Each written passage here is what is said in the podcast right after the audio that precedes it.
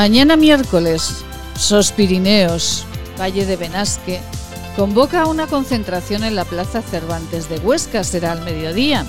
Solicitan, como saben, ayudas directas para este sector. Espera que se sumen a la concentración el resto de valles del Pirineo y también el resto de la provincia de Huesca. Caminar juntos es el gran reto ahora y parece que no está claro del todo. En este programa hemos tenido la posibilidad de escuchar con palabras muy claritas al alcalde de Sallén, Jesús Jerico, a empresarios de Benasque, al alcalde de Canfrán y hoy, por fin, escucharemos al de Jaca. Y aun cuando el objetivo de todos ellos es el mismo, parecen no caminar juntitos. Los dos cabezas del valle, por ser las poblaciones mayores, los alcaldes de Jaca y de Sallén, tienen opiniones distintas sobre el plan Remonta. Un plan que en Sallén piensan no cubre las expectativas, no se sabe dónde va, y que sin embargo en Jaca dicen soluciona parte del problema. Miren, aquí las siglas esperamos no estén jugando una mala pasada, pues ya saben, Jaca es Partido Socialista y Sallén es Partido Popular. Y lo que menos necesitamos en este momento son más posicionamientos ideológicos. Lo que está claro es que desde Zaragoza se gobierna a golpe de pulsión, sin a veces pisar el terreno. Ya ayer nos lo confirmaban desde Asaja con los temas del lobo y los temporeros. Pues en la nieve, en la nieve esto está siendo muy parecido. Sin ayudas, creación de empleo en los valles, pero pero ¿qué estamos haciendo? ¿Pero qué empleo se va a crear y cuándo? Y lo que es peor, y todo, ¿han pensado ustedes todo lo que se ha invertido hasta ahora? ¿Todo lo que han invertido particularmente los empresarios? ¿Todo eso se tira? ¿No sería mejor pensar en soluciones que protejan lo invertido como se hace en la vecina Francia a muy pocos metros? Desde luego, es para pensarlo. Es martes de pensar y pensar intensamente es la vida en Aragón. Es la mañana de Huesca. Bienvenidos.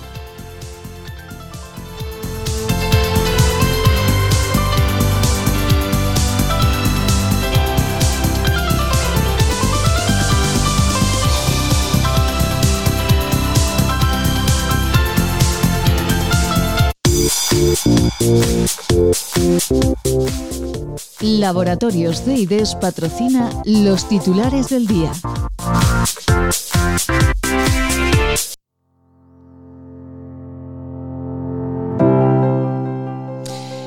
30 actas de infracción se levantaron el pasado sábado en Jaca.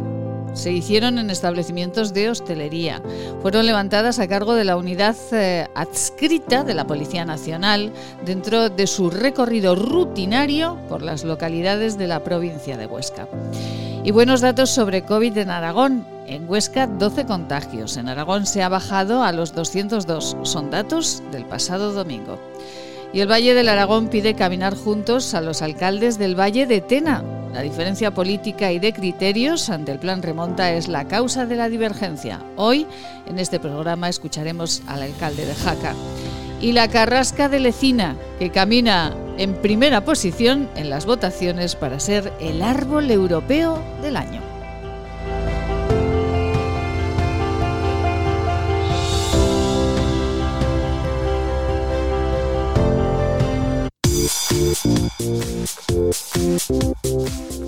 Laboratorios de IDES patrocina los titulares del día.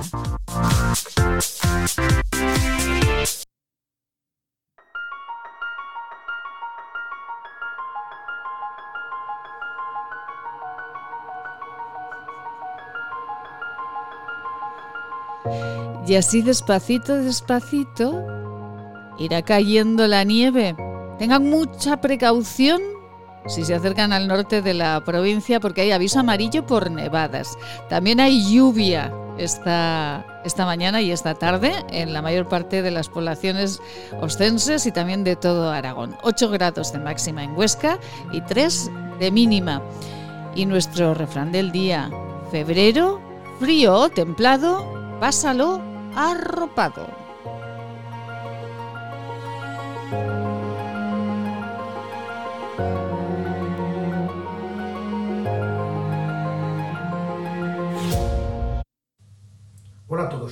Soy Juan Vidaller, médico del Centro de Salud de Rastro, y estoy aquí para recordaros que una simple reunión familiar puede traerte de regalo 40 días en coma o incluso la muerte. Hola, soy Cristina Lueza, médico del Centro de Salud, tu médico. El hospital se llena de pacientes COVID. Si te accidentas o tienes una enfermedad, no tendrás sitio en la UCI. Hola, soy Carrie Badía, enfermera del Centro de Salud desde hace 30 años. Tengo un mensaje para ti. Ya tendremos tiempo de estar con los amigos y con la familia, si esto termina. Depende de ti. Hola, soy Ana Monclus, directora de Enfermería de Atención Primaria del sector de Barbastro. No puede ser que después de siete meses de pandemia estemos igual o peor. Nosotros estamos para ayudarte. ¿Y tú? ¿Tú qué haces para que el centro de salud y el hospital no se colapsen? ¿Tú qué haces para que nuestros mayores no se mueran?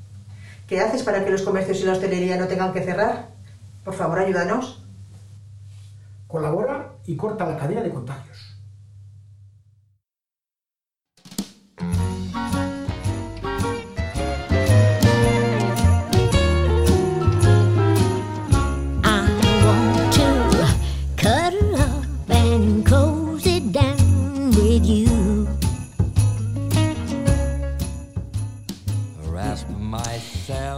Cojan ustedes eh, con esta música, están en el salón, bueno, pues se cojan ustedes una silla.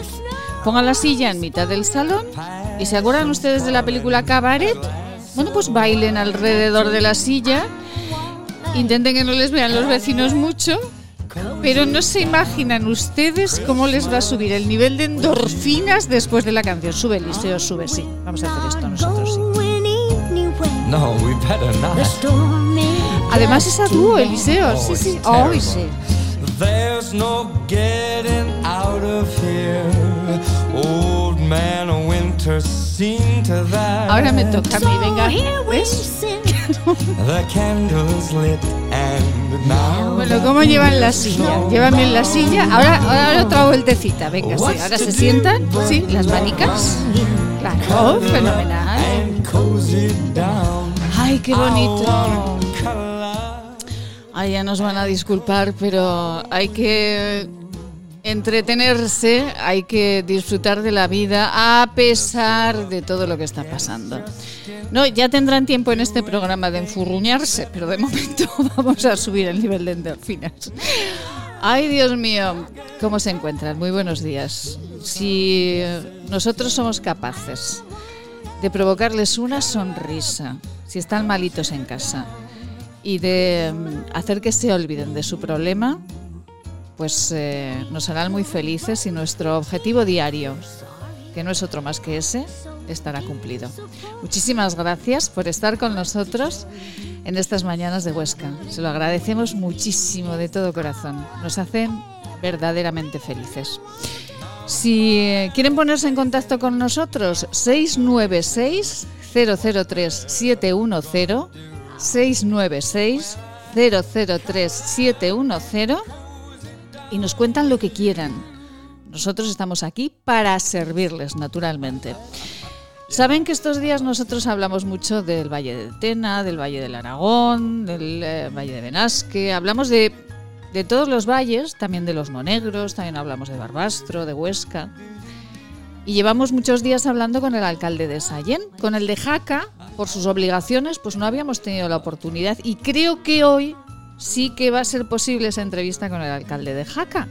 Así que, como ya está, ya está al otro lado del teléfono, nos vamos a marchar con esa entrevista. Hablaremos también eh, de una manifestación, de una concentración que mañana se va a celebrar aquí, en la ciudad de Huesca, al mediodía, y nos marcharemos hasta Londres en esta mañana. ¿Cómo está la cepa británica? ¿Cómo está Londres? ¿Cómo están acogiendo todo el trabajo allí los británicos? Un español, un aragonés además, que vive allí en Londres, nos lo va a contar. No se lo pierdan. En principio, sí, tenemos ya al alcalde de Jaca y con él nos vamos.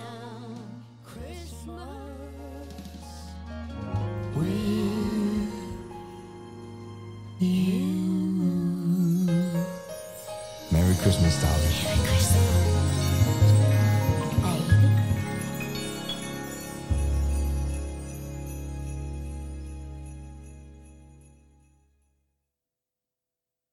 Si quieres, puedes. Solo tienes que escribir La vida en Aragón con Maite Salvador. Nos encontrarás en Spotify, Google Podcast, Evox y iTunes. Si quieres escucharnos a cualquier hora del día, La vida en Aragón con Maite Salvador.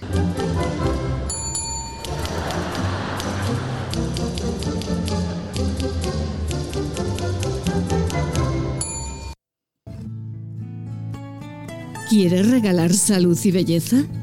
¿Agua micelar, ser un jabón de manos, hidrogel, pasta de dientes? Acaricia a las personas que quieres con la cosmética bio creada por la farmacéutica Marcela Valoroso. Encuéntranos en esquinature.net con descuentos especiales hasta final de mes. Y si quieres un regalo diferente de empresa, seguro podemos ayudarte. esquinature.net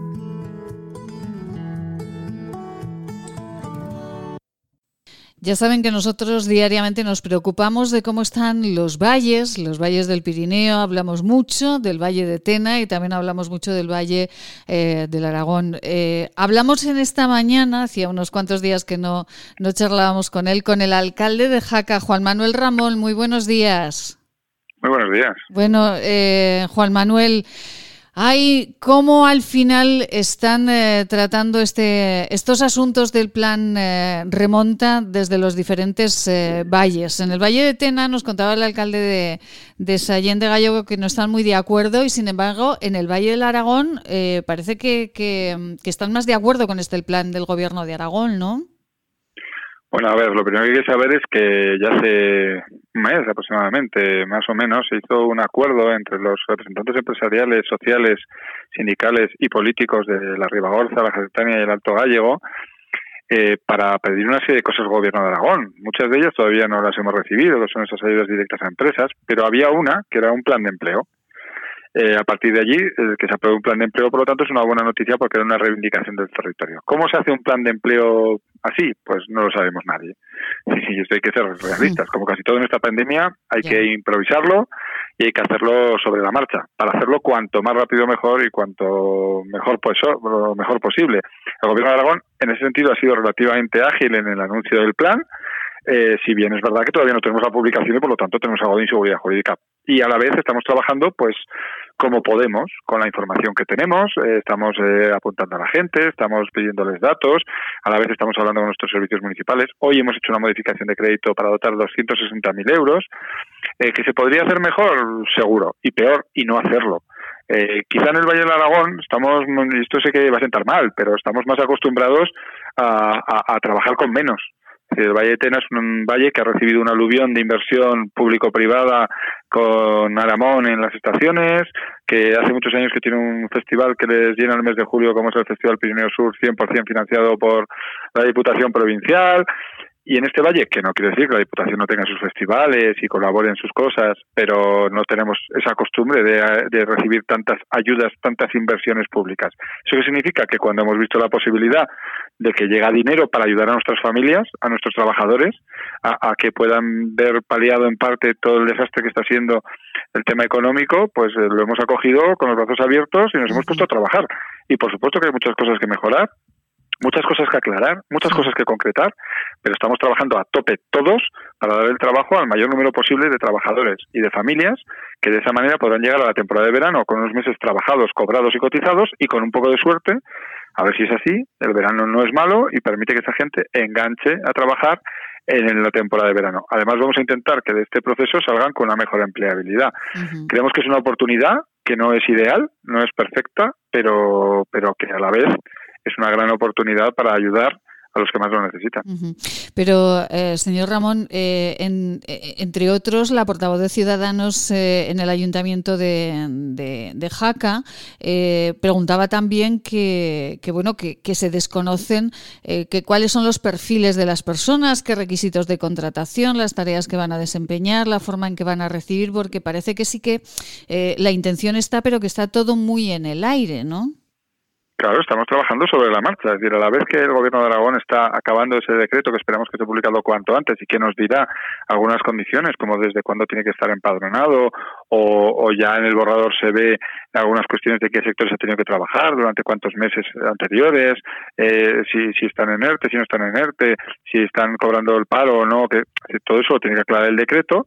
Nosotros a la vez les hemos pedido a todas estas personas que se han apuntado que rellenen los datos para ir viendo los perfiles para ir viendo qué tipo de perfil tenemos. En función de eso estamos preparando un plan. Al final hay que fijar una cantidad más o menos de personas y luego se puede ir adaptando y vamos a intentar que todo confluya como muy tarde, en principios de marzo, para que como muy tarde en esa fecha se puedan hacer todos los contratos. Pero si uno está esperando a que se lo den hecho, pues evidentemente llegaremos, llegaríamos a esa fecha y no lo tendríamos. Nosotros hemos modificado 260.000 euros, que significa que muy a principio de marzo, por eso se ha hecho un pleno extraordinario y urgente, estarán disponibles y como muy tarde en esa fecha eh, empezaríamos las contrataciones. Si no hemos podido antes, que vamos a buscar eh, herramientas para poderlo hacer antes.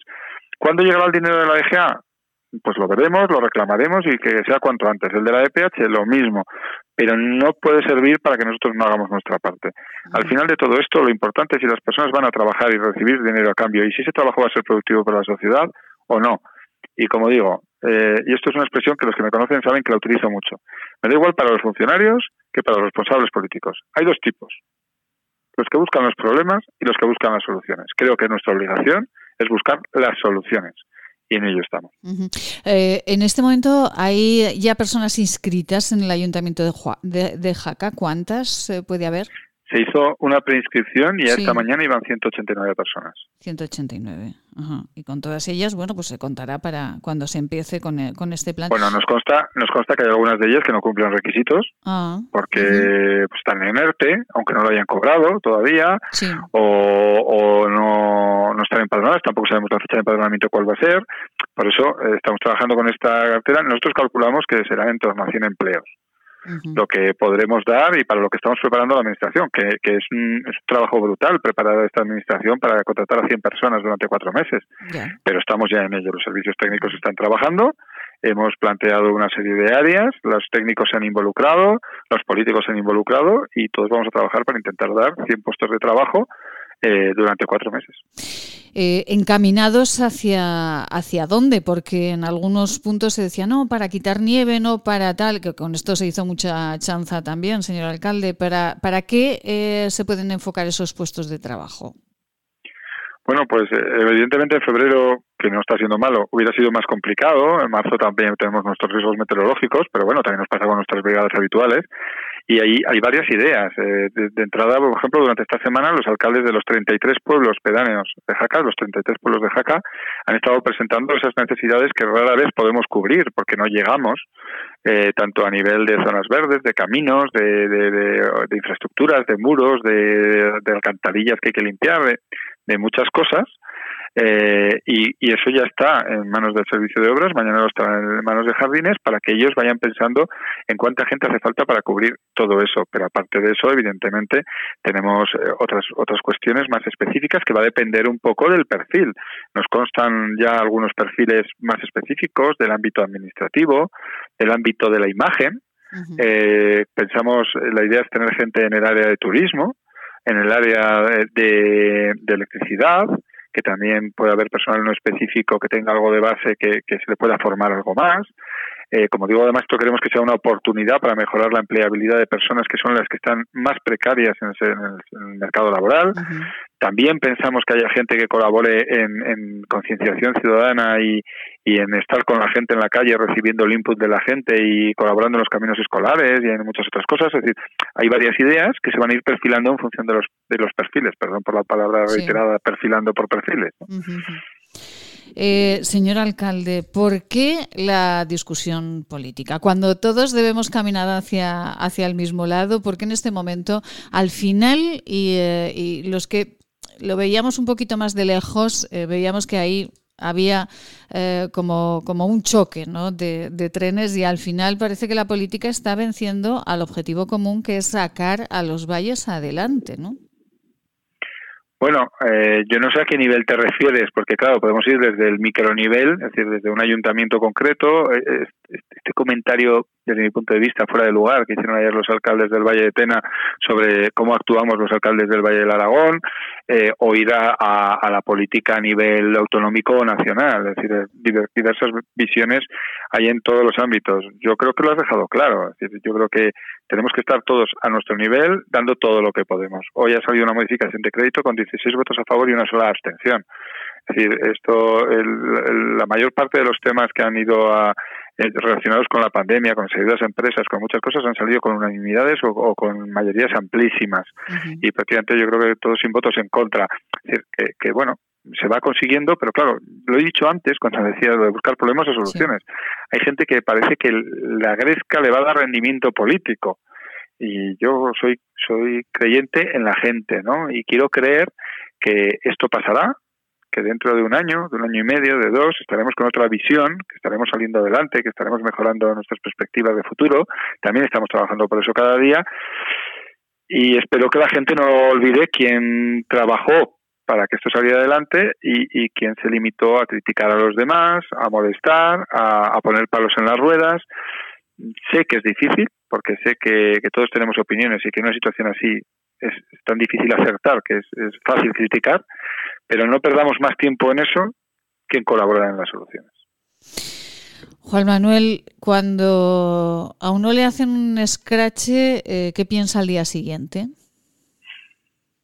Bueno, pues eh, son situaciones muy encontradas. Por un lado, eh, en aquel mismo momento era consciente de que esas personas, parte de esas personas, lo que no toleraban era que no habían podido hacer en aquel acto que previamente había sido ejemplar lo que habían hecho la semana anterior, que había sido criticar, criticar y nada más que criticar.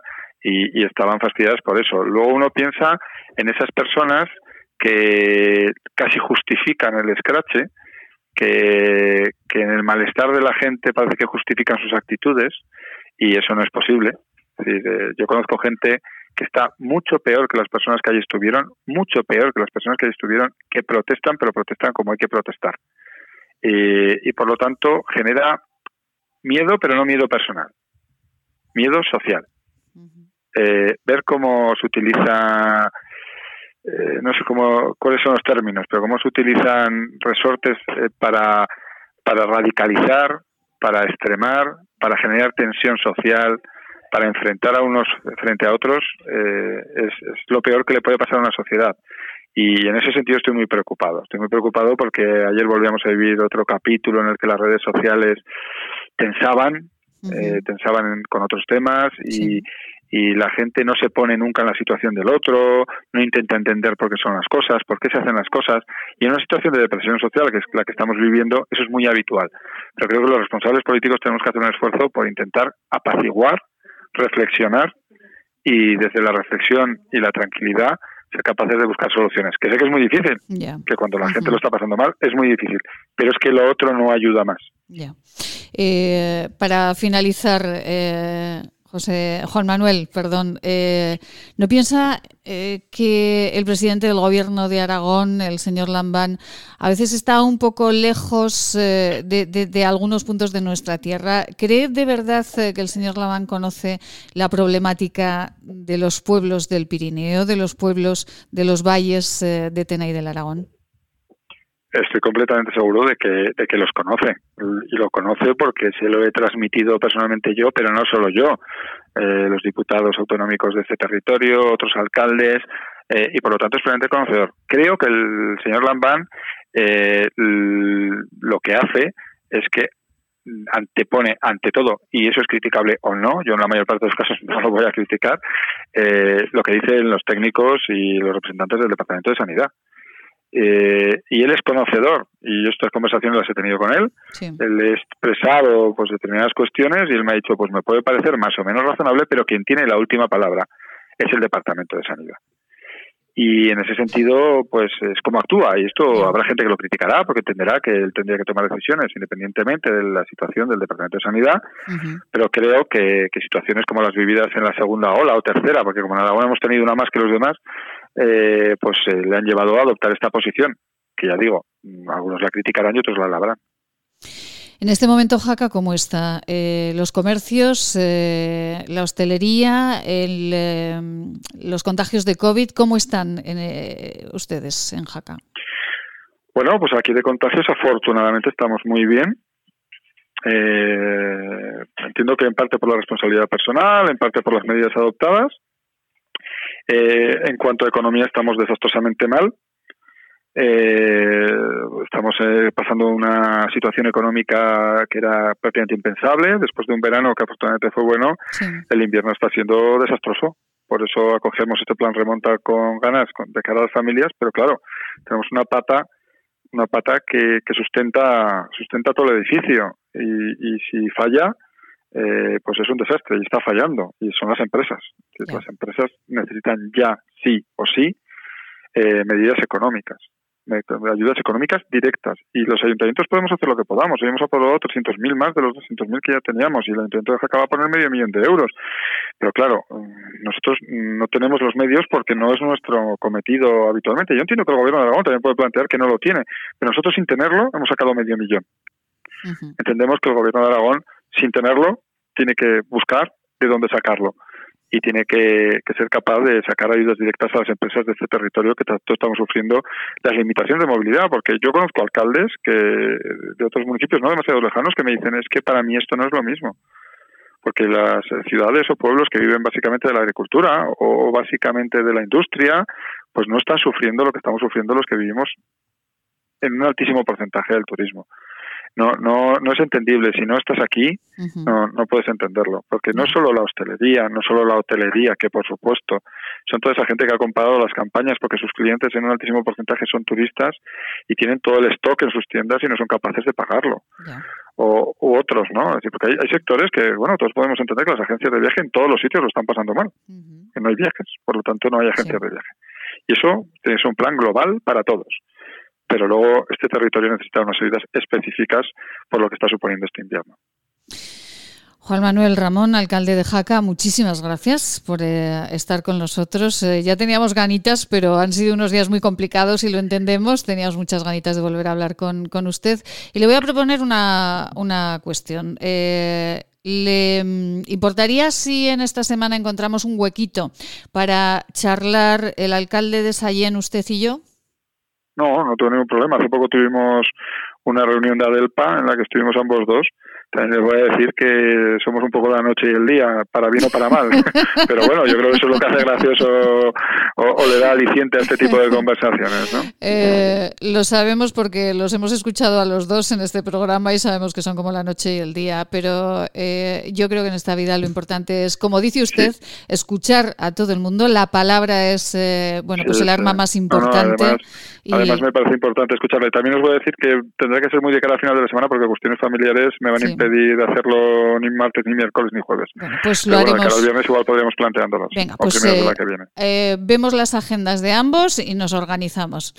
Juan Manuel, un beso muy grande, ¿verdad? Eh, un abrazo muy fuerte a toda la ciudad de Jaca y a ver qué pronto salimos de esta y a ver qué pronto hablamos de buenas noticias. Muchísimas gracias, un placer. Muchísimas gracias, aquí estaremos para las malas y para las buenas.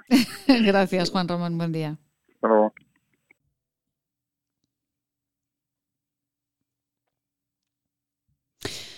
Bueno, pues eh, estas han sido las declaraciones del alcalde de Jaca. Eh, cada uno, ¿verdad?, eh, defiende lo que cree lo que cree de verdad eh, en su interior y eh, bueno, pues nos quedamos con esa cita eh, que les hemos propuesto al alcalde de Jaca y al alcalde de Sallén de Gallego para que el próximo viernes podamos hablar los tres, bueno, más bien ellos dos, para ver si hay esa cercanía entre los dos valles y esa cercanía para seguir la misma línea y hacer que el norte de esta provincia, que todos los negocios, que todos los empresarios, los que han invertido, pues eh, en este momento consigan salir de ese bache tan grande en el que estamos metidos. Y les decíamos, mañana eh, SOS Pirineo convoca una, un encuentro, una concentración aquí en la ciudad de, de Huesca y de ello queremos hablar. Ainhoa Lozano, muy buenos días. Bueno, Ainhoa, eh, creo, yo sí que la he escuchado. Los oyentes, buenos días, Ainhoa. Hola Maite, buenos días, ¿qué Ah, tal? ahora sí, muy- pues eh, encantados de, de charlar con Ainhoa, que los oyentes no la habían escuchado. Ainhoa, hay dos versiones tan distintas, eh, aunque el objetivo debería ser el mismo, o es el mismo, pero hay en este momento dos visiones muy diferentes eh, en el Valle de Tena y el Valle del Aragón. Por eso nosotros queremos este próximo viernes que el alcalde de Sayena y el alcalde de Jaca hablen, eh, a ver si podemos contribuir en algo, o por lo menos intentar entender por qué la visión es distinta. ¿Ustedes entienden, los empresarios, por qué eh, estas dos maneras de ver el mismo problema? Bueno, no estoy muy al corriente porque bueno, por motivos personales ayer no estuve en San Sebastián y no he leído algo por encima, entonces tampoco me quiero pronunciar, pero lo que es indiscutible es que tenemos que ir todos a una. O sea, no podemos empezar con, con rencillas entre nosotros porque vamos a vamos tenemos las de perder. Al final, si, si conseguimos que todo el Pirineo vaya a una, eh, tanto particulares como empresas asociados y de ayuntamientos seremos más más fuertes y, bueno y tendremos más motivos para, para exponer nuestro problema pero si empezamos ya a no sé cómo decirlo a pelearnos entre entre entre valles pues entonces sí que ahí vamos a tener las de las de perder. Bueno, todo por el plan remonta, porque eh, en un valle dicen que no es suficiente y que no se sabe muy bien hacia dónde va a ir, y en otro valle están, eh, bueno, pues encantados porque porque dicen que sí, que eso va a generar eh, empleo. Usted cómo, esto sí que está claro, o sea, eh, en este asunto, ¿usted cómo se pronuncia, Ainhoa? Bueno, yo estoy de acuerdo con el alcalde de Benasque y con el de Sayene Gallego que el plan eh, remonta es una manera de tapar un agujero, pero que no va a ser suficiente. O sea, es tapar un parche. Pero no, o sea, muchos ayuntamientos no tienen, primero, hay, son demasiadas personas las que se han presentado, por lo tanto no se va a poder contratar a todas ellas. Y luego lo que lo que ponían en manifiesto, ¿no? Que no son, no está todo claro. O sea, en un principio tiene que adelantar el ayuntamiento el dinero para que luego las instituciones le, parte, le den la parte proporcional pero si muchos ayuntamientos no tienen ese dinero, entonces ¿cómo, cómo lo van a gestionar? O sea, no hay medios, no hay trabajo suficiente para todas esas personas, es muy complicado. Y bueno, yo tengo entendido que el alcalde de Benasque y el de Sallén de Gallego no estaban a favor de ese, de ese plan y yo también, pues bueno, hablando con, con otros alcaldes del Valle, también lo vemos, eh, pues eso, muy difícil de, de llevar a cabo, muy poco explícito, poco claro y, y sobre todo eso, que es que somos son ayuntamientos muy pequeños Sí. que no que no hay tantos puestos de trabajo. O sea, yo ponía el ejemplo de Villanova el otro día. Somos 131 habitantes. Hay tres personas contratadas en el ayuntamiento y en temporada alta, que suele ser normalmente en verano, pa- para el tema de, de tener la- las- los jardines eh, o de tener todo lo que es el campo de fútbol y demás, tenerlo en condiciones, entonces se contrata una cuarta persona. Pero pero es que ya está, o sea, si, si, en, el- si en Villanova se presentan 30 personas para el plan remonta, ¿en qué se les contrata? ¿Para qué se les contrata? Claro, esa es la cuestión. Es- al final tampoco se va a endeudar el, el ayuntamiento por hacer el favor a esos habitantes si, si luego va, el ayuntamiento va a tener problemas de endeudamiento. Porque, primero, si no hay dinero, se va a tener que empufar. Y segundo, si no hay trabajo, ¿de qué los vas a contratar? ¿Para qué?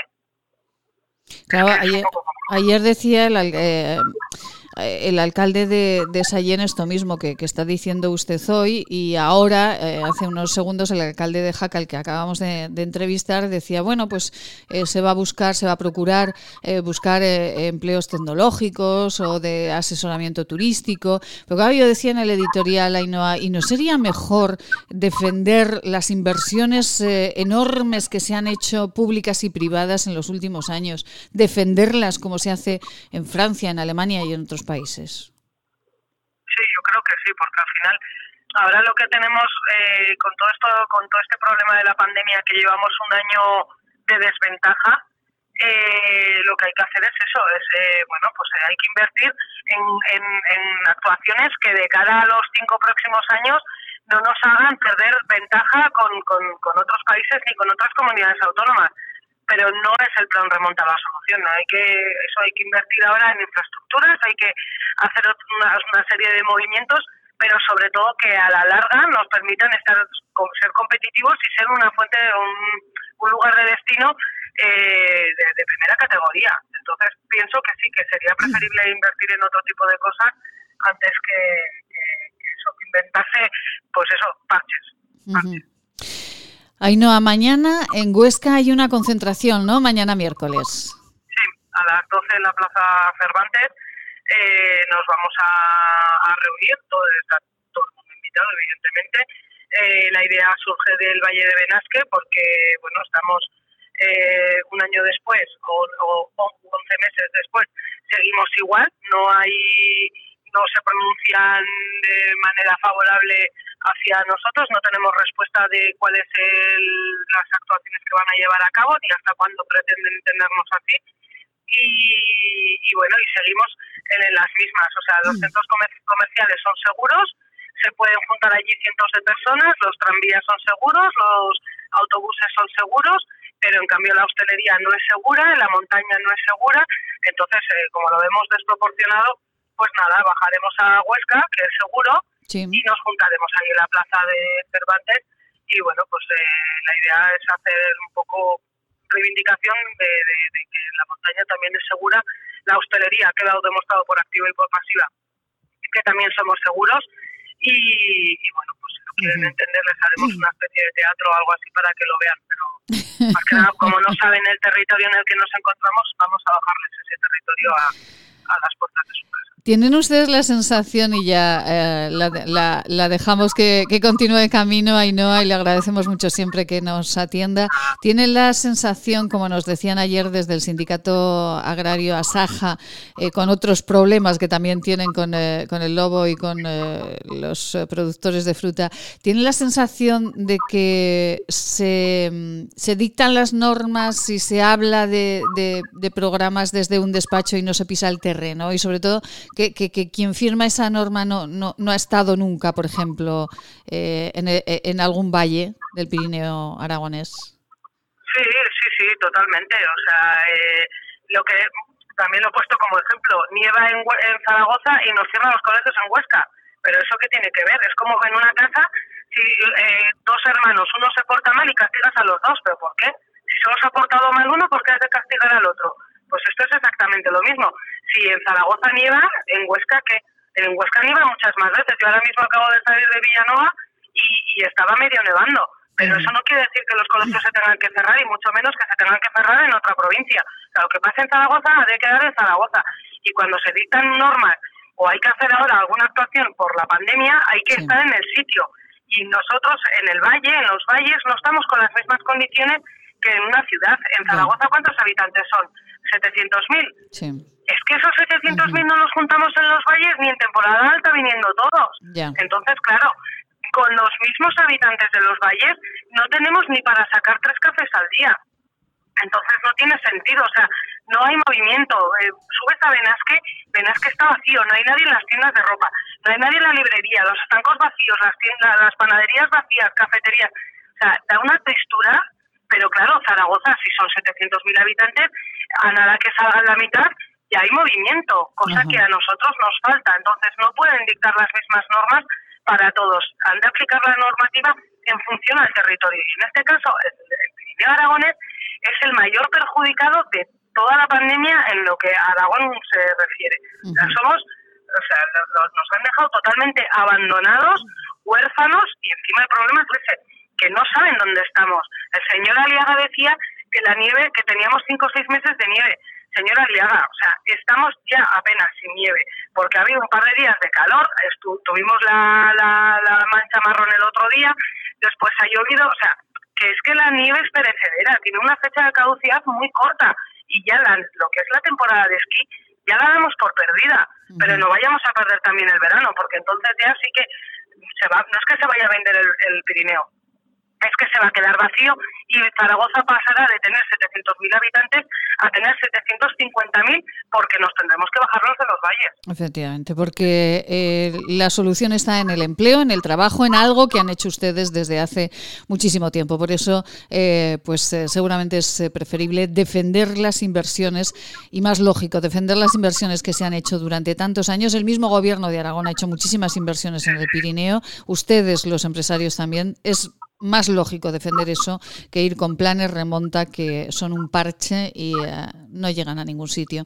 Ainhoa Lozano, mañana nos vemos en Huesca eh, y eh, estaremos muy pendientes de esa, de esa concentración, de ese encuentro. A ver si salimos pronto de, de este lío. Ainhoa, muchas gracias.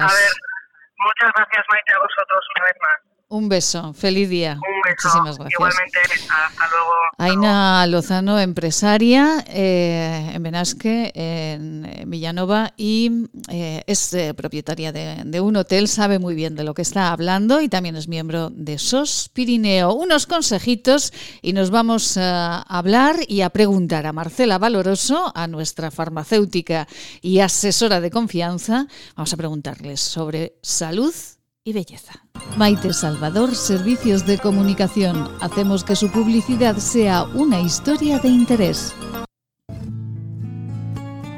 ¿Quieres regalar salud y belleza? ¿Agua micelar, ser un jabón de manos, hidrogel, pasta de dientes? Acaricia a las personas que quieres con la cosmética bio creada por la farmacéutica Marcela Valoroso. Encuéntranos en esquinature.net con descuentos especiales hasta final de mes. Y si quieres un regalo diferente de empresa, seguro podemos ayudarte. esquinature.net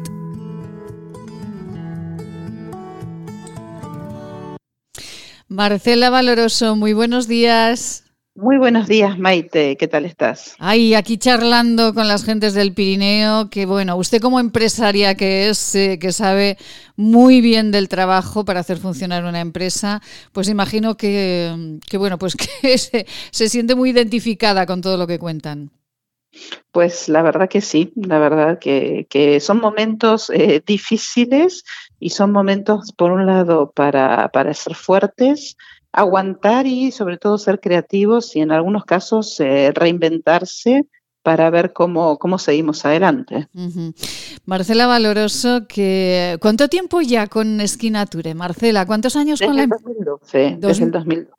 2012. Uh -huh. Bueno, pues ya, son unos años, ¿eh? Ya la marca está más que consolidada y el trabajo de Marcela, eh, pues también avalado por sus uh, años anteriores de trabajo en, eh, Francia, en, París concretamente. Marcela, escucharemos a una oyente que nos ha dejado una nota de voz en el 696-003-710, 696-003-710, pero eh, nos preguntan mucho también en, eh, en eh, las notas que nos escriben sobre el alga espirulina. Parece que la ha puesto de moda Marcela. No, es un alga que bueno, es conocida hace muchísimos años, sobre todo en la, la alimentación. Es un alga que, que, tiene muchísimos, muchísimos componentes, tanto sea para una dieta, tanto sea para, para deportistas, eh, como para dar energía tanto a nuestro cuerpo como, como a nuestra piel.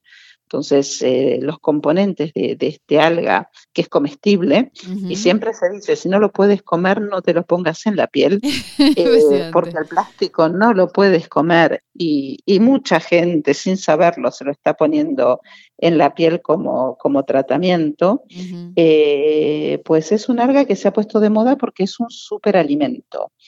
Eh, más o menos como la chía o como estos cere algunos cereales que hay, sí. pero bueno, la, el alga es una, una alga procedente procedente del mar. Se parece a una espinaca en alguna forma sí. y tiene un color verde muy, muy fuerte. Uh -huh. eh, básicamente hay varios tipos de espirulina, pero no vamos, no vamos a complicar eh, mucho las cosas, sino que tiene para nuestra piel retinol, que es sí. vitamina A, uh -huh. beta caroteno que si imaginamos algo de color rojo, la zanahoria Sí. o los tomates, tienen betacarotenos. Tiene la vitamina de la piel, que es la vitamina B1, después vitamina B2, vitamina B3, que también ayuda a nuestro sistema inmunitario. Sí. Eh, tiene vitamina B5, bueno, todos los grupos de vitamina B lo tiene. Y la vitamina E, que es la vitamina que tiene mucho las verduras de hoja, que es muy antioxidante. Ajá. Además de tener esas vitaminas, tiene minerales. Tiene calcio, tiene hierro, tiene magnesio, eh, tiene todos los minerales, el zinc, que es tan bueno también para la piel, para cuando hay inflamación o como cuando hay granitos, se utiliza mucho el, el zinc. Sí. Y, o sea, es muy, muy completa. En un alga encontramos muchísimos nutrientes beneficiosos, tanto para el organismo como para, para, para nuestra piel. Y bueno, ese alga está en eh, los productos eh, Quilige que pueden encontrar en la página de Marcela Valoroso, esquinature.net, con cada kilo, esquinature.net. Allí encontrarán eh, estos productos, su explicación y pueden ponerlos en la cestita y se los llevan, se los envían hasta, hasta su casa. Eh, los productos, la gama Quilige eh, tiene una mascarilla, tiene hidratante, ¿qué tiene Marcela? Son los tres pasos. Sí. Un, dos, tres, quilige.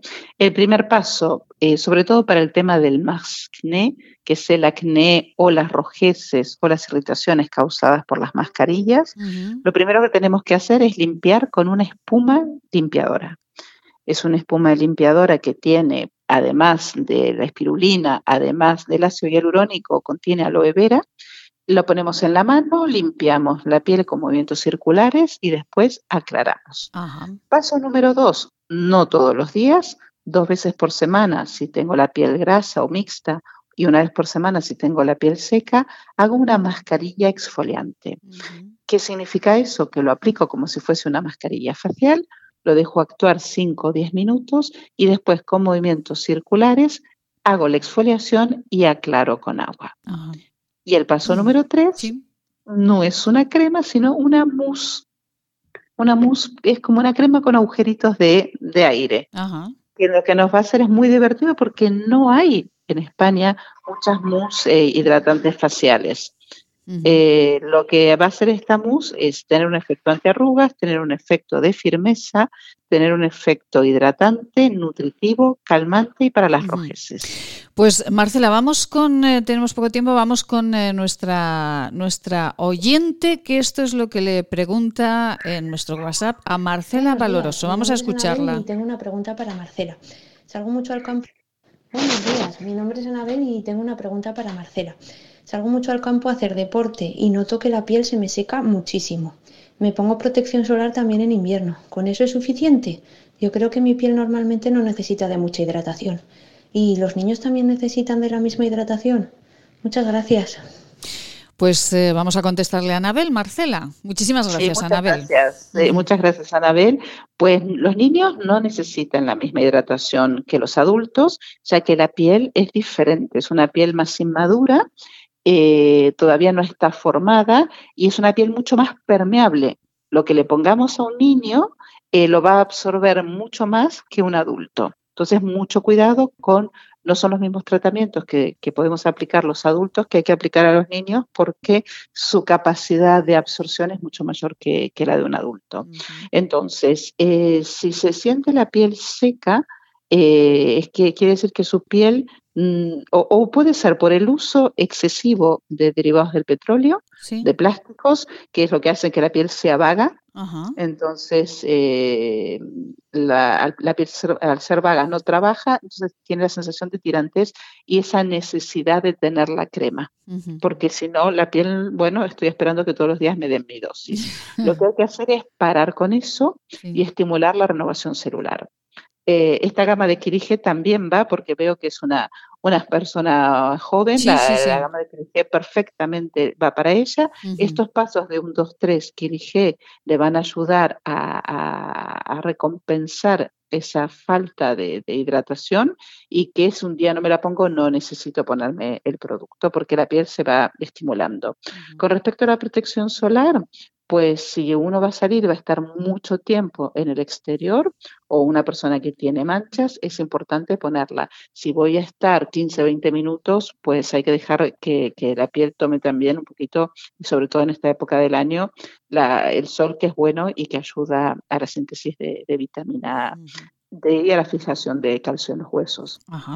los niños no necesitan nada más que limpiar la piel y nada más, salvo que tengan algún problema de atopía o algo así, pues eh, si van a estar expuestos al sol, por supuesto, a la fotoprotección, pero si no, no necesitan ningún tipo de tratamiento porque su piel es más inmadura, como decía, y se regenera mucho más rápido que la de los adultos. Pues completito, completito hoy el espacio de Marcela Valoroso y con este consejo muchísimas gracias Anabel y llámenos, déjennos mensajes, notas de voz o notas escritas porque ya ven, Marcela rápidamente les contesta. Marcela, feliz día, muchísimas gracias, hasta mañana será. Feliz día para todos, hasta gracias, buen día. Nos vamos con los servicios informativos de esta casa y volvemos, que nos vamos a Londres, no se lo pierdan, interesantísimo lo que un aragonés que vive allí nos va a contar.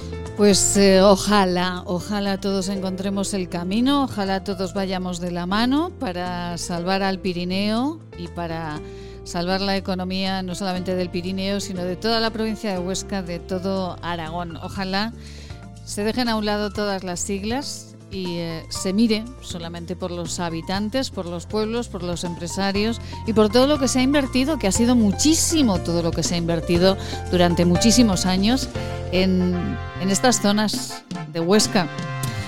Ay, Dios mío, a veces las cabecicas, ¿verdad? Como decía el doctor Juan Antonio Abascal, al que tanto echamos de menos, las cabecicas están fatal y no tienen trazas de ponerse bien. Madre mía. Bueno, pues eh, intentaremos nosotros poner de nuestra parte para que todo el mundo se escuche, para que todos reflexionemos y ojalá alguien lo escuche y vea cuál es el camino de verdad para continuar. En esta segunda hora, nosotros en esta mañana de Huesca, con esta maravillosa sintonía de nuestro maestro José María Verdejo, al que le mandamos un beso muy grande, en esta segunda hora vamos a hablar con una alto aragonesa, con una fotoperiodista impresionante, con Judith Bratt, que la tienen ustedes en Huesca, en una exposición eh, que habla del Sáhara. Con ella hablamos inmediatamente y también nos marcharemos dentro de unos minutos con un aragonés, eh, con José López. Él trabaja desde hace unos cuantos años en, eh, en Londres y nos va a contar ¿Cómo es eso de la cepa británica? ¿Cómo se está vacunando allí en Londres? Las restricciones, nos hablará del comercio, de cómo funcionan los colegios y de una aplicación COVID que está funcionando allí en, eh, en Londres. Les hablaremos de todo ello, además de hablarles de la nueva campaña de Manos Unidas para que todos nos contagiemos de solidaridad y de los casos de COVID que van bajando poquito a poco aquí en la provincia de Huesca. Bueno, esto también es para bailar el liceo, sí, sí. Diferente a la del principio, pero bueno, también bailaremos un poquito, claro que sí.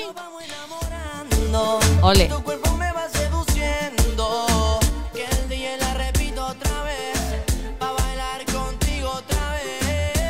Claro que sí, para bailar. Claro, hemos bailado en la primera hora y ahora vamos a bailar ahora de otra manera. Sí, sí, sí. Ay, nos encanta bailar en este programa. Judith Pratt, muy buenos días. Buenos días. Bueno, Judith, eh, un placer volver a hablar con usted, de verdad. Es un gusto hablar con esta alto aragonesa. ¿De dónde es Judith, por cierto? De Alto Ricón. Hombre, bueno, bueno, bueno. Allí hay una ganadera a la que Sí, hay un que la- también se llama Judith. efectivamente a la que queremos muchísimo y entrevistamos de vez en cuando, que es una mujer también, vamos, extraordinaria. Maravillosa. Sí, sí, Maravillosa. mara- ¿Le ha hecho fotografías a, a- a Judith eh, con, Sí, su, Sí, la he fotografiado, sí, sí, sí. con su ganado? Qué maravilla. Sí, sí, sí, sí. Pues eh, bueno, ya veremos esas fotos un día que también serán preciosas, seguro. Judith Prat, de verdad un placer eh, tenerla con nosotros en este programa, en estas mañanas de Huesca. Y sobre todo hablando de algo que, bueno, que a veces queda en el olvido y sobre todo en estos tiempos de, de COVID que estamos más preocupados de lo nuestro, de lo cercano. eh, una exposición, un proyecto que habla del Sáhara, ¿verdad, Judith? Sí, sí, es una exposición sobre la libertad de prensa, o más bien sobre la ausencia de libertad de prensa en el Sáhara Occidental, ¿no? Un agujero negro, diríamos, eh, en cuanto a libertad de prensa, ¿no? Marruecos eh, es el país 135 en el listado de países que, que, con respecto a la libertad de prensa, es decir, es uno de los países que más vulnera la libertad de prensa y la libertad de información, sobre todo en el Sáhara Occidental, ¿no? Donde los periodistas e informadores saharauis son perseguidos y reprimidos brutalmente por, por intentar ejercer su profesión, por informar. Nos parece que, que, los periodistas pueden trabajar en todo el mundo y no somos conscientes, uh, porque en este país, a pesar de que a veces también nos resulta muy complicado decir lo que, lo que está ocurriendo, mm. eh, no, no, no, somos muy conscientes de que a poquísimos kilómetros de aquí eh, sí. los periodistas están pasando momentos muy duros, ¿no, Judith? Sí, sí, es, es así, ¿no? Y este es un proyecto que parte del, del Observatorio Aragonés para el Sáhara Occidental, que se puso en contacto conmigo para pedirme que realizara una formación para informadores e informadoras eh, saharauis, puesto que uno de los de los bloqueos que tienen que sufrir es el, el hecho de que no pueden acceder, no, no pueden estudiar periodismo, no se les permite estudiar periodismo, ¿no? Así que bueno, eh, a través de este proyecto intentamos ir a, a, al Sáhara Occidental. Yo viajé al Sáhara Occidental para impartir un curso de formación a informadores eh, saharauis, pero eh, las autoridades marroquíes me expulsaron del Sáhara Occidental. Eso era junio de 2019, ¿no? Uh -huh. Y bueno, tuvimos que impartir el curso en Canarias y que salieran ellos a, las islas y poder impartir el curso en, en Canarias, ¿no?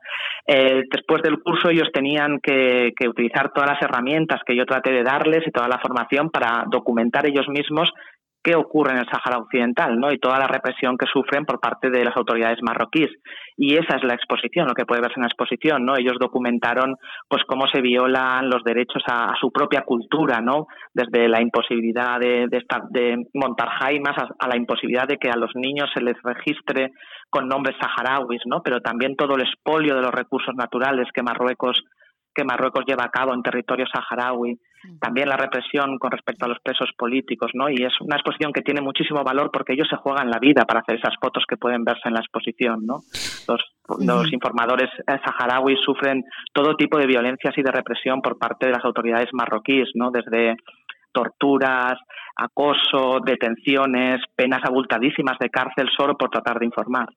Qué barbaridad, Judith. Nos quedamos muy callados porque esto que, que, esto que nos está narrando parece una película o una historia de hace muchos años o de un país eh, mucho más lejano, ¿no? Pero Marruecos está aquí a la vuelta de, de, de, de, la esquina y además es un país, se supone, amigo, ¿no? De, España. ¿Dónde podemos, para empezar, dónde podemos ver esta exposición, Judith? Sí, en la sala de, en la sala de la calle, en el Coso, eh, puede verse la exposición hasta el 4 de marzo. No se la pierdan, por favor. Eh, buscaremos eh, los horarios. No se la pierdan. Hasta el 4 de marzo esta exposición uh -huh. de, de, Judith Brad en la que se habla de, de, de todo lo que está sucediendo eh, en, en, el Sáhara. ¿Cuántos años de represión lleva el pueblo saharaui? Judith, vamos a recordarlo. Bueno, pues, pues muchos años, ¿no? Además es que hay, que hay que resaltar que España tiene mucha responsabilidad en todo lo que está pasando, ¿no? El Sáhara fue provincia española hasta el proceso de descolonización y, España debería haber protegido ese territorio y no abandonarlo en manos de la ocupación marroquí, ¿no? Marroquí, Marruecos ocupó un territorio que era saharaui, ¿no? y eso está reconocido incluso en resoluciones de, Naciones Unidas, ¿no? Pero, pero internacionalmente la desidia eh, es brutal, ¿no? Se ha abandonado a un pueblo y España ha abandonado a un pueblo que, fue español, ¿no? Y no hemos hecho nada por, por ayudarles y, y por sacarles de, de, ese agujero negro, ¿no? Porque Marruecos cumpla con las resoluciones de la ONU y, deje de, ejercer esa, esa, represión sobre la población saharaui, ¿no? Son territorios ocupados, ¿no? Muchos de ellos han tenido que huir y viven en campamentos de refugiados desde, desde entonces, ¿no? Así que la historia del, pueblo saharaui es una historia también de abandono por parte de España, ¿no? Es, es, es una vergüenza en realidad internacional. Es una vergüenza internacional. Eh, yo recuerdo haber entrevistado, eh, en este momento no, no recuerdo el nombre, pero a una de las eh, mujeres que más tiempo ha estado en la. Una, eh, una señora mayor que estuvo muchísimos años en, eh, en, una cárcel, nadie sabía, su familia no sabía dónde, dónde estaba. Y eh, bueno, estaba muchas veces en Zaragoza, invitada por el Observatorio Aragones para el Sahara Occidental, y relataba, desde luego, mm, unos, unos hechos durísimos, durísimos que, que no nos caben en, en, la cabeza. Judith, ¿y qué podemos hacer entre todos? Bueno, pues creo que, lo que hay que hacer es reivindicar que, las resoluciones de Naciones Unidas se cumplan, reivindicar desde España y a nuestras autoridades que, bueno que, que, admitan que, esos territorios están ocupados, que esos territorios no son marroquíes, que son saharauis y que, y que apoyemos al pueblo saharaui que fue parte del pueblo español, ¿no? Y, dejemos de, mirar hacia otro lado, puesto que mm, hay mucha responsabilidad de España en, en todo lo que ha ocurrido, ¿no? Así que, bueno, creo que eso, reivindicar a nuestras autoridades que, que, cumplan con las resoluciones que Naciones Unidas ha dictado y que se reconozca que el Sáhara Occidental es de los saharauis, ¿no? Y que se reconozca que hay una ocupación que no es que no es legal según las normas internacionales y que se devuelva a los saharauis su pueblo, su territorio y sobre todo que recuperen la libertad y que se condene cuando Marruecos viola sus derechos. Judith, eh, ¿cuál es la fotografía eh, más eh, intensa o, una de las que más nos puede conmover de las que veamos en la exposición? Bueno, pues hay una, hay una fotografía que es de una mujer saharaui a las puertas de la cárcel donde está su marido preso político desde hace muchísimos años, ¿no? Eh, es una fotografía pues que para mí tiene mucho impacto porque, porque resume mucho de, de, lo que está ocurriendo y de la represión que están sufriendo. ¿no? También hay una fotografía que es simplemente una jaima en el desierto, algo tan sencillo y tan importante para la cultura saharaui como es una jaima que forma parte de, de su acervo cultural, está prohibido por parte de Marruecos, ¿no? porque lo que se ha tratado es aniquilar todos los signos de su cultura, toda su identidad. ¿no? Hay muchas fotografías que cuentan mucho realmente. ¿no? En la exposición creo que merece la pena verla y sobre todo el valor que tienen esas fotografías que están hechos por, por informadores eh, saharauis que se juegan el tipo por hacerla, ¿no? que se juegan terminar en la cárcel o recibir torturas o, o ser detenidos por tomar esas fotografías. ¿no? Así que creo que merece, merece la pena verlas. Y ahí continúan, ahí siguen y seguirán porque eh, si desde luego tienen eh, e, ese veneno dentro eh, de la información, de la comunicación y de la responsabilidad de informar de lo que está sucediendo, ahí continuarán a pesar, a pesar de los pesares. Judith Pratt, ¿en qué está en este momento, además de la exposición, en qué está trabajando?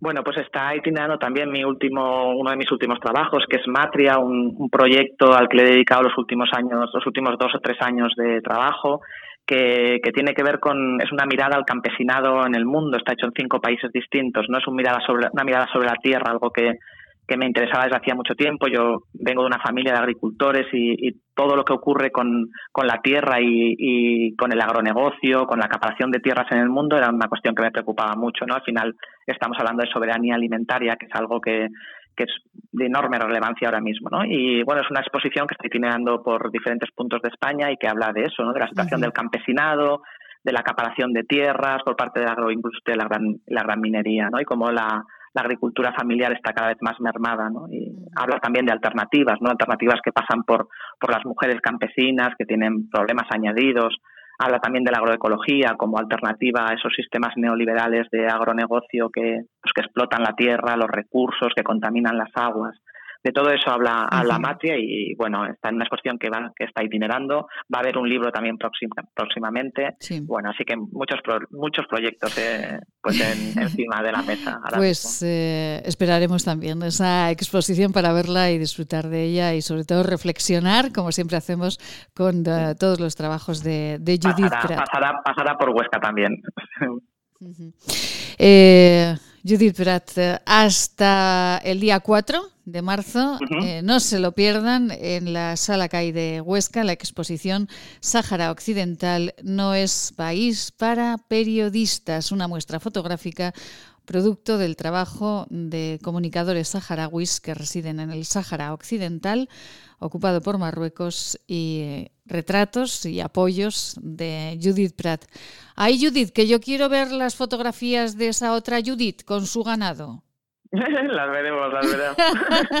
Mándeme algo al WhatsApp, por favor. Muy bien, seguro. Judith Prado, un abrazo, enhorabuena compañera, enhorabuena de todo corazón por su valor, por su valentía y por sus trabajos. Nos vemos muy pronto. Feliz día. Muchas gracias, un saludo a todos. Gracias, feliz día. Qué gusto de hablar con eh, profesionales eh, de la talla de esta ostense de Judith Pratt. Unos consejitos, ¿nos vamos a Londres? Venga. Así, miren, tal cual, oiga. De Alto Rincón a Londres, así. Si usted desea comer algo, lo nota cuando lo come y pronto lamenta haberlo comido, venga a consultarnos. Podemos ayudarle. Centro de Estudios y Desarrollos Sanitarios, Unidad de Tránsito Digestivo y Salud Intestinal, calle Cervantes 11, Bajos, 976-218-400.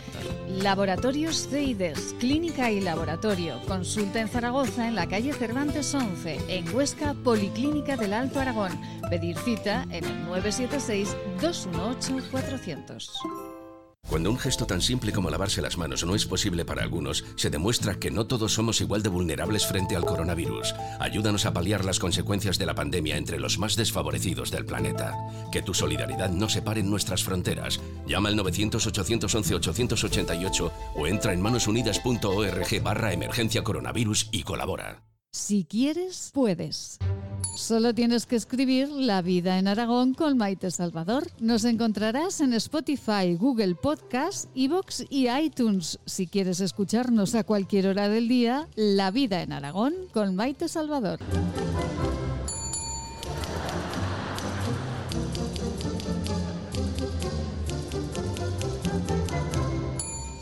Hola radioyentes, soy Seila. Os mando mucho ánimo. Hay que pensar que cada día que pasa es un día menos.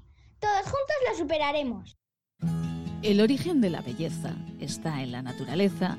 Elixium by Tour es la primera gama premium de cosmética ecológica certificada con el prestigioso Ecocer Cosmos Organic. Elixium by Tour, cosmética que atrapa la belleza.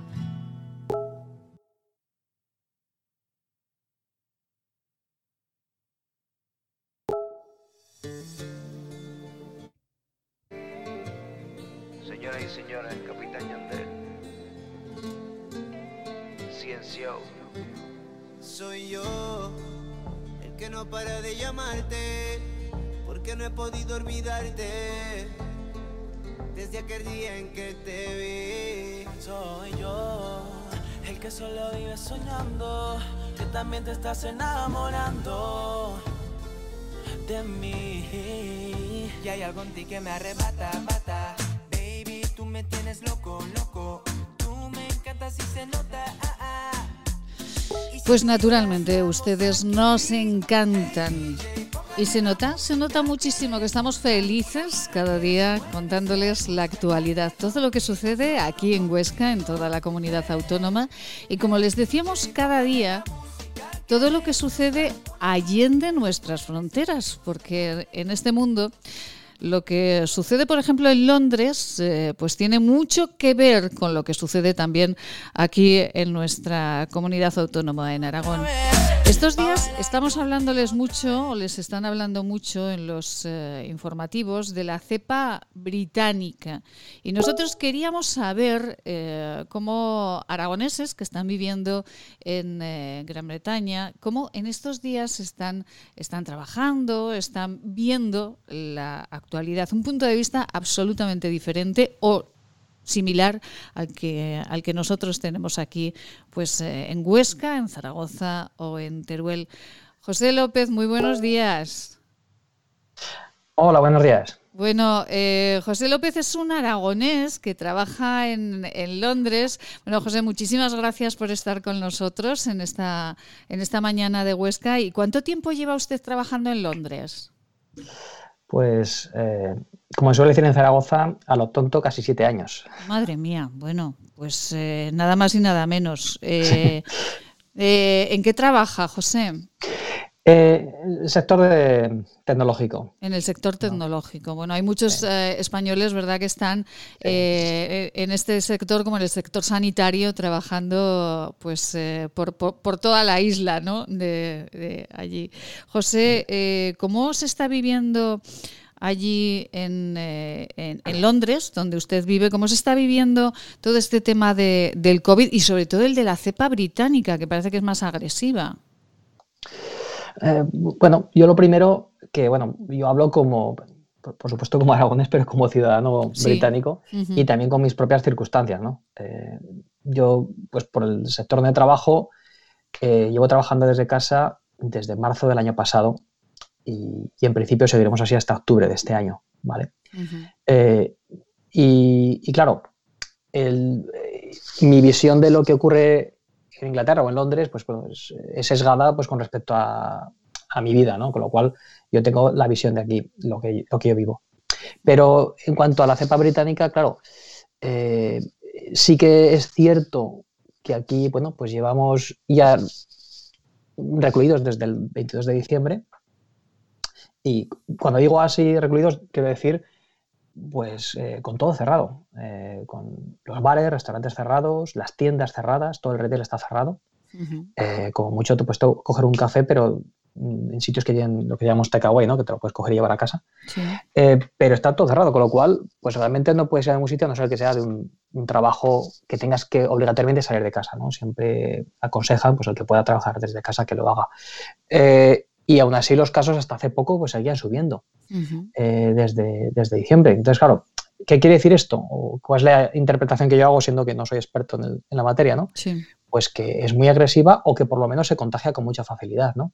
Uh -huh. y, y, de hecho, eh, los colegios los han llegado a cerrar. De hecho, ahora todo el mundo está haciendo lo que se llama homeschooling o eh, atendiendo al colegio en remoto uh -huh. porque han visto que no lo podían controlar. Sí y quizás por eso eh, también son más agresivos en el tema de vacunación. ¿no? Uh -huh. Porque... Bueno, eh, José, nos, nos eh, disculpe que le, que le mm, interrumpa, pero, pero claro, desde el 22 de diciembre están ustedes recluidos, las tiendas, los comercios cerrados, los colegios también, trabajando desde casa.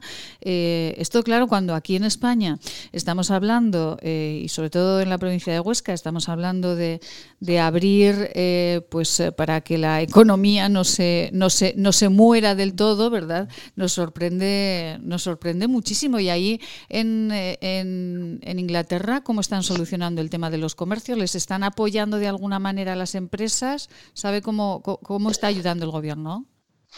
Bueno, pues eh, le digo lo mismo, tampoco soy experto en, la materia, pero sí. sí. que por mi mujer, porque ella ha sido afectada, pues porque ella trabaja en retail y, y han cerrado la tienda, claro. Uh -huh. eh, y de hecho, eh, claro, cerraron el 22 de diciembre, pero ya llevábamos un mes y pico cerrados de antes. O sea, abrieron sí. justo para Navidad y tuvieron que cerrar justo antes de lo que eran Navidades, el 24, el Boxing Day aquí, que es el día 25, es el día de más ventas del año, sí. con lo cual lo tuvieron que ver muy mal. Eh, ¿Cómo se está llevando el tema económico? Pues bueno, eh, lo primero, para el trabajador, sinceramente, mm, desde nuestro punto de vista, lo que concierne a mi mujer, pues bastante bien, en el sentido de que, bueno, ella no ha notado más que no tiene que ir a trabajar, uh -huh. pero le siguen cubriendo. La empresa creo que cubre, eh, el, el, Estado cubre el 75% del empleado y la, y la, empresa se encarga de, de un porcentaje. ¿no? Uh -huh. Entonces, claro, les ayudan directamente de esa manera y de, con unos trámites muy sencillos. Realmente no han tenido que hacer grandes cosas. Luego sé que también ha, habido eh, ayudas directas eh, a bares y restaurantes. No me sé la cifra, pero creo que anda por los 10.000 euros. En fin, sí que hay muchas más ayudas al tema del comercio.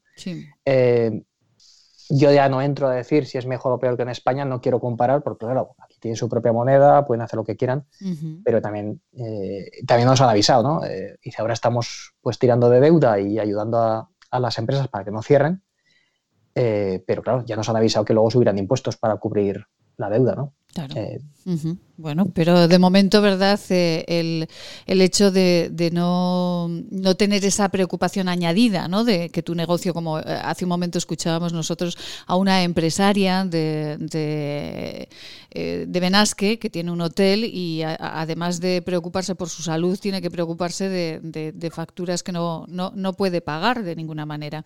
Y, y el tema de las restricciones horarias, a, ¿a, qué hora se van ustedes? Si salen un poco, ¿a qué hora se van a casa? ¿Cómo está el toque de queda ahí en Londres? Eh, esto es curioso, porque esto sí que, eh, claro, yo sigo las noticias españolas y mm. tengo familia, tengo mis padres y familias y amigos en, España. Y, es claro, es, bastante diferente. Incluso en los momentos de mayor reclusión, lo que así, lo que aquí siempre han, hecho es dar mm, libertad o, enfatizar mucho en que la gente tiene que hacer deporte. Y de hecho, desde el primer día eh, incluso ahora que estamos también, hemos vuelto al, mayor momento de reclusión, digamos, eh, te dejan salir una vez al día. En principio es una vez, eh, nadie viene a contarte cuántas veces sales, ¿no? Pero bueno, ahí abogan por la responsabilidad de cada uno salir una vez al día, a hacer deporte, a andar, a pasear, a correr, lo que sea. Eh, no hace falta llevarte al perro, es que yo creo que fue bastante una estupidez, ¿no? Eh, sí, eso fue tremendo en España. Las adopciones de perros se dispararon, sí, sí. Claro, eh, claro, es que son cosas que, propio sentido común, ¿no? Entonces, te, sí, te dicen que salgas porque también se dan cuenta de que estás recluido muchos meses, pues no es bueno tampoco para, las personas y para la salud. Y siempre en las zonas locales. O sea, en teoría no puedes salir de tu zona local, ¿vale?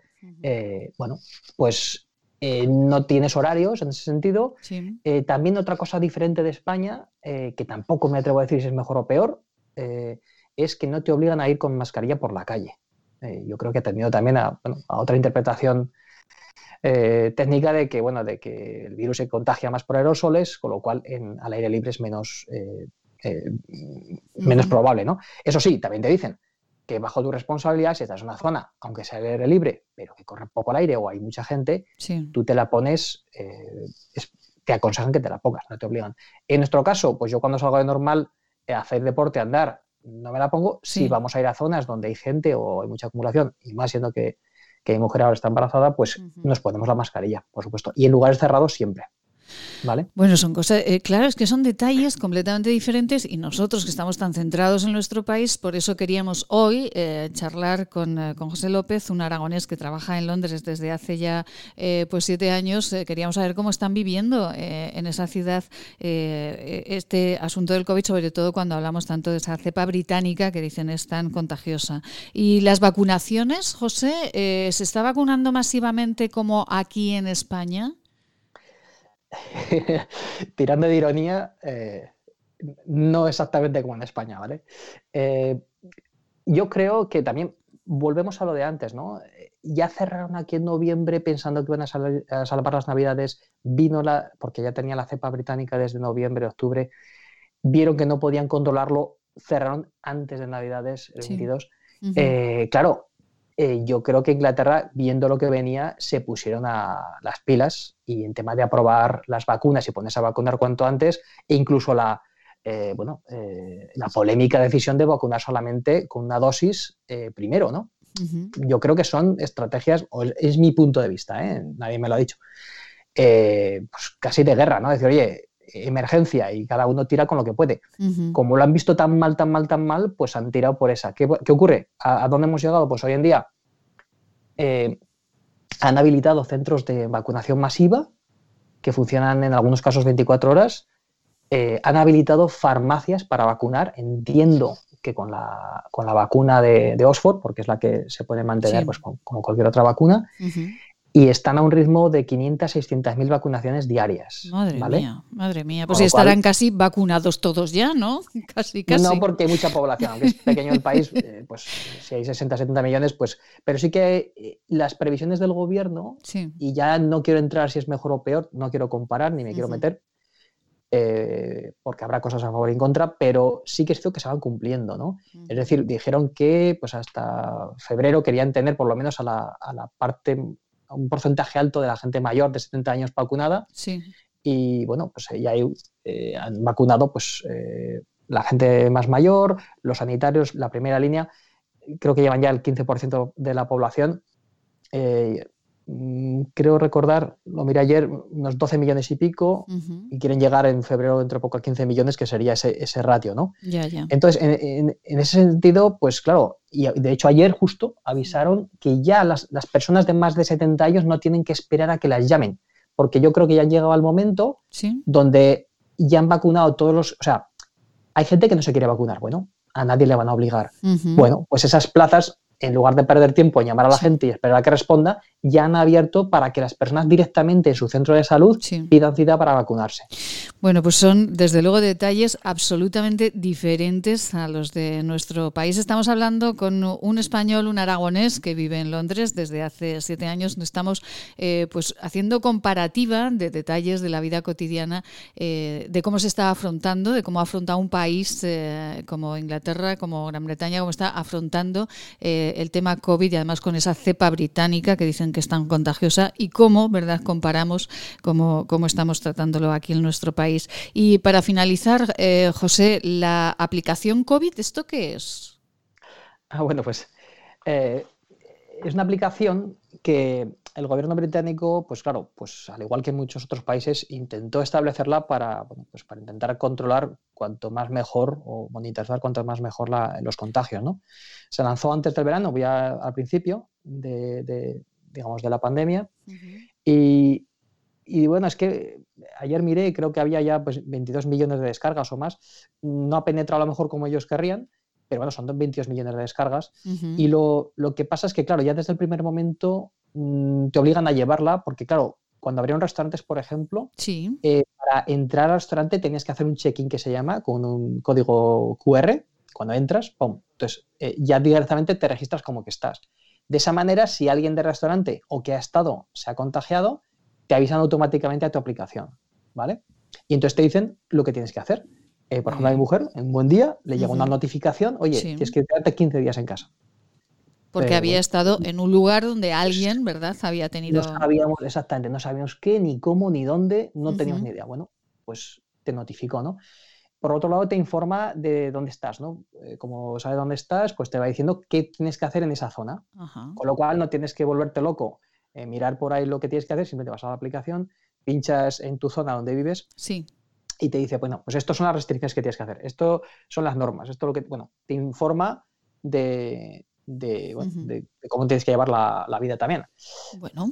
No me voy a meter si es mejor o peor o igual, pero bueno, a mí me pareció curiosa y, y yo no la uso tanto, pero mi mujer está siempre al tanto, está más, eh, más en ello y le dice que es muy útil. Bueno. ¿vale? Entonces, bueno, Hombre, desde luego todo lo que eh, sean herramientas para que nos avisen, eh, como aquí los rastreadores, para que nos avisen de verdad cuando ha habido eh, o hemos estado cerca de alguien que, que está contagiado, todo, absolutamente todo, es, eh, es válido. Les hacen muchos test para finalizar, José. Ahí les hacen test, hacen test masivos para conocer si la población tiene o no tiene COVID. Eh, pues em, en principio no es que esté generalizado, pero sí que, por ejemplo, en zonas con mucha influencia, eh, últimamente sí que están haciendo cribados, ¿no? Sí. Em, creo que había un pueblo cerca de Manchester, en fin, cuando ven que hay una, algo está desbocado, o por ejemplo, cuando he detectado la cepa sudafricana, que al parecer también es bastante peligrosa, pues eh, que han detectado que había transmisión comunitaria, pues han hecho cribados de, de- sí, de poblaciones enteras, ¿vale? Eh, eh, y también, por ejemplo, han habilitado para empresas de más de 50 empleados Sí. el que puedan solicitar los test rápidos. Entonces, en lugar de tener que ir a la administración y pedirlo y tal, lo solicita directamente a la empresa, de forma que la- al utilizarlo con los empleados no tienen por qué cerrar. Si Claro. ellos hacen, pueden hacer el cribado directamente y, y seguir funcionando. Pues fíjense, pues eh, qué diferencias eh, en algunos casos tan importantes entre cómo se está llevando este asunto del COVID eh, en Inglaterra y bueno, pues que no podemos dejar de compararlo con nuestro país. Bueno, yo, a ver, quiero insistir, tampoco quiero parecer como que esto es mejor, porque la gente me puede decir, bueno, ¿y por qué en Inglaterra está tan desbocado todo va todo? Las, las, cifras son terribles, ¿eh? Sí, sí. Y además en la televisión, otra diferencia que encuentro es que todos los días, pues casi todos los días habla el primer ministro, pero que todos los días nos sacan imágenes de hospitales con gente entubada. O sea, las imágenes son terribles para concienciar, ¿no? Lo cual yo creo que es positivo. Em, pero claro, em, no quiero decir que es mejor o peor. Lo que sí que quiero, o es mi reflexión personal, ¿eh? Si con todas estas medidas, que parece que, por lógica, parece que van encaminadas en la buena dirección, estamos como estamos, mi reflexión es cuán peligrosa o cuán mala es la cepa británica, ¿no? Efectivamente. Un poco aviso para navegantes, ¿no? Yo le digo a mi familia, tener cuidado porque si llega a España y se, propaga, eh, pues eh, puede ser peligroso, ¿eh? Pues José López, por cierto, ¿qué tiempo tienen, qué temperatura tienen en Londres? ¿Está, ¿Hay sol radiante del Mediterráneo? ¿Qué temperatura tienen? ¿Cómo está el día hoy en Londres? Pues bueno, dentro de casa, sí. muy buena. Fuera, fuera de casa, pues ahora mismo está nevando. Así que es algo rarísimo porque en Londres eh, no suele nevar. Nevó hace unos días y pudimos hacer nuestras bolitas y nuestros muñecos de nieve y ahora ha vuelto a nevar. Con lo cual hoy nos tocará salir aquí al patio, ¿eh? Eh, no muy lejos de casa, al patio a, jugar con los niños, pero la verdad es que sí, hace frío, pero mientras no haga viento, yo creo que es soportable. está bien. José López eh, Aragonés, que trabaja en Londres, eh, ya casi una década trabajando allí en el sector tecnológico. Muchísimas gracias por eh, atender nuestra llamada, por contarnos cómo se está viviendo allí este tema del COVID. Muchas gracias, un beso muy grande y bueno, cuando, cuando venga, cuando regrese aquí a Aragón, pues nos saludamos. Eso será señal de que ya todas las cepas se han acabado. Sí, porque realmente el otro día lo hablábamos con la familia, no sé cuándo vamos a poder ir, ¿no? no sabemos. Y eh, lo único que nos queda, pues eso, escucharos por la radio. Eh, seguimos la radio y la tele desde aquí, con lo cual, pues seguid eh, vuestro trabajo porque aquí tenéis seguidores. Pues muchísimas gracias, de verdad, José. Un beso muy grande para toda la, la familia, para los pequeñajos y para el que llega. Un beso muy grande y feliz día. Gracias. Buenas adiós. Gracias. Ay, que, que bueno, una comunicación perfecta, ¿eh? Madre mía, la tecnología es maravillosa. Aquí con nuestro eh, gestor de contenidos y nuestro técnico, Eliseo, que, bueno, controla esto, que es una maravilla.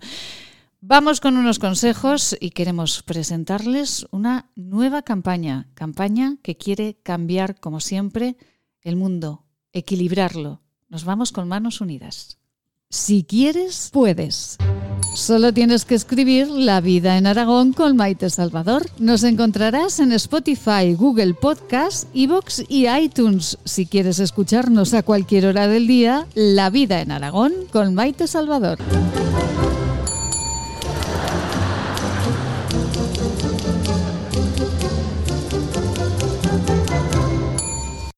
Hola radioyentes, soy Seila.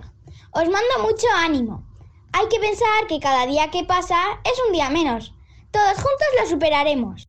Cuando un gesto tan simple como lavarse las manos no es posible para algunos, se demuestra que no todos somos igual de vulnerables frente al coronavirus. Ayúdanos a paliar las consecuencias de la pandemia entre los más desfavorecidos del planeta. Que tu solidaridad no separe nuestras fronteras. Llama al 900-811-888 o entra en manosunidas.org barra emergencia coronavirus y colabora.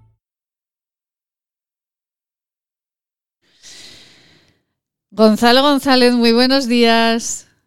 Muy buenos días, Maite. Buenos días a todos los oyentes. Ay, Gonzalo, que es viajero como, como yo, ahora nos marchamos. Si no estuviese ninguna cepa británica, ni africana, ni española, nos íbamos a Londres ya, ¿verdad?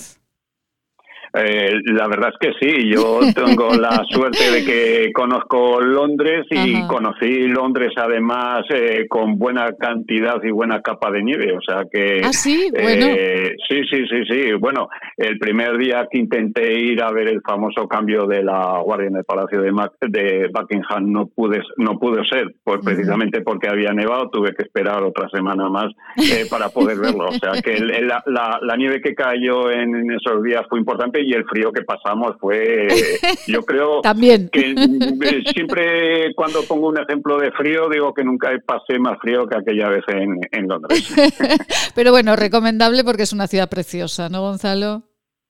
Sí, sí, muy recomendable como muchas, eh, hay muchas ciudades en el mundo y en España que son muy recomendables y muy bonitas y que, bueno, pues que animo a que cuando todas estas circunstancias, como decía eh, la persona que ha intervenido anteriormente, pues eh, a, las personas a que, a que conozcamos, a que viajemos y, conozcamos eh, sitios y sobre todo gente de, muchos lugares. Efectivamente.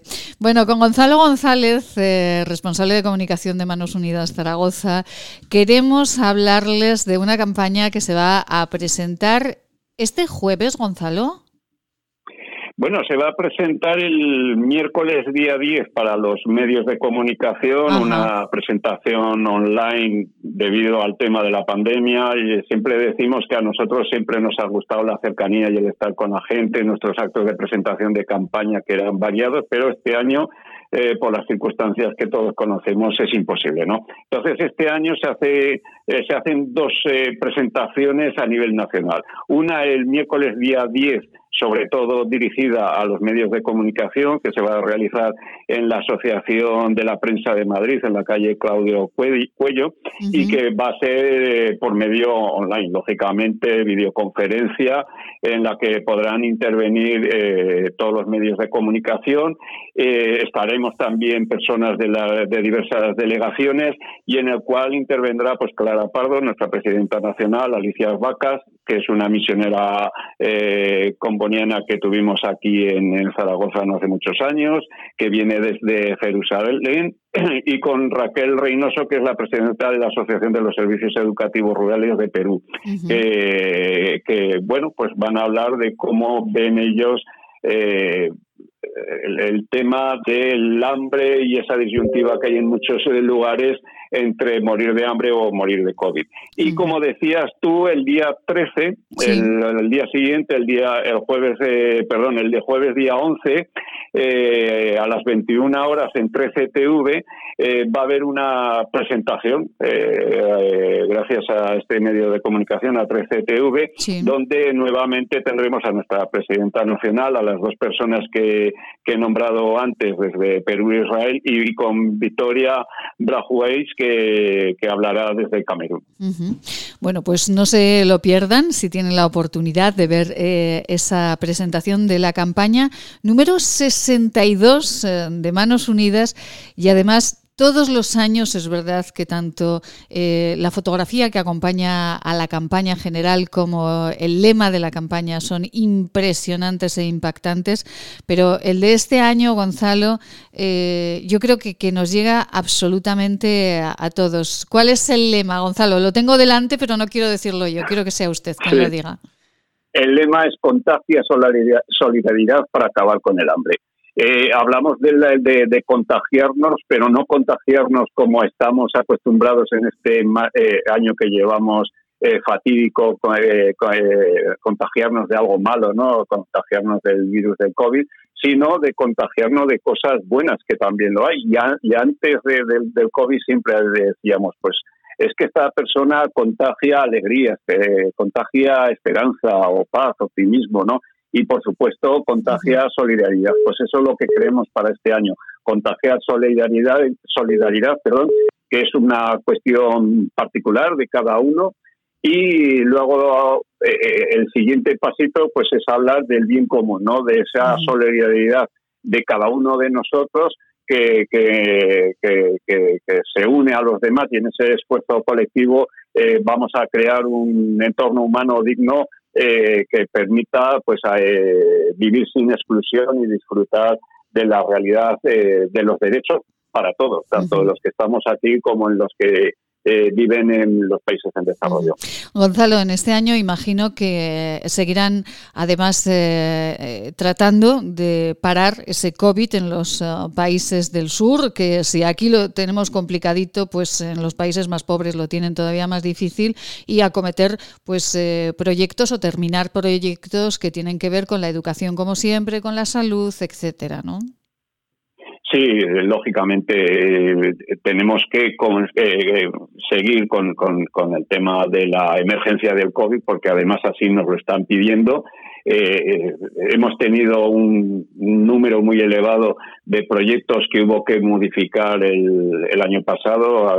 Creo recordar que fueron en torno a 170 proyectos, hubo que reconvertirlos y dirigirlos en exclusiva a la ayuda por el COVID y otros 110 eh, proyectos nuevos exclusivamente de emergencia que nacieron por eso, por, por, una emergencia. Pero como decía antes, eh, es que hay personas en el mundo que desgraciadamente tienen una disyuntiva muy grave, que es o morir de hambre o morir de COVID. Y entonces, pues eh, tenemos que volver también y, ayudarles en esos proyectos que, como decías tú, son proyectos pues de aseguramiento de, la alimentación de las personas, de la salud, por supuesto, de la educación.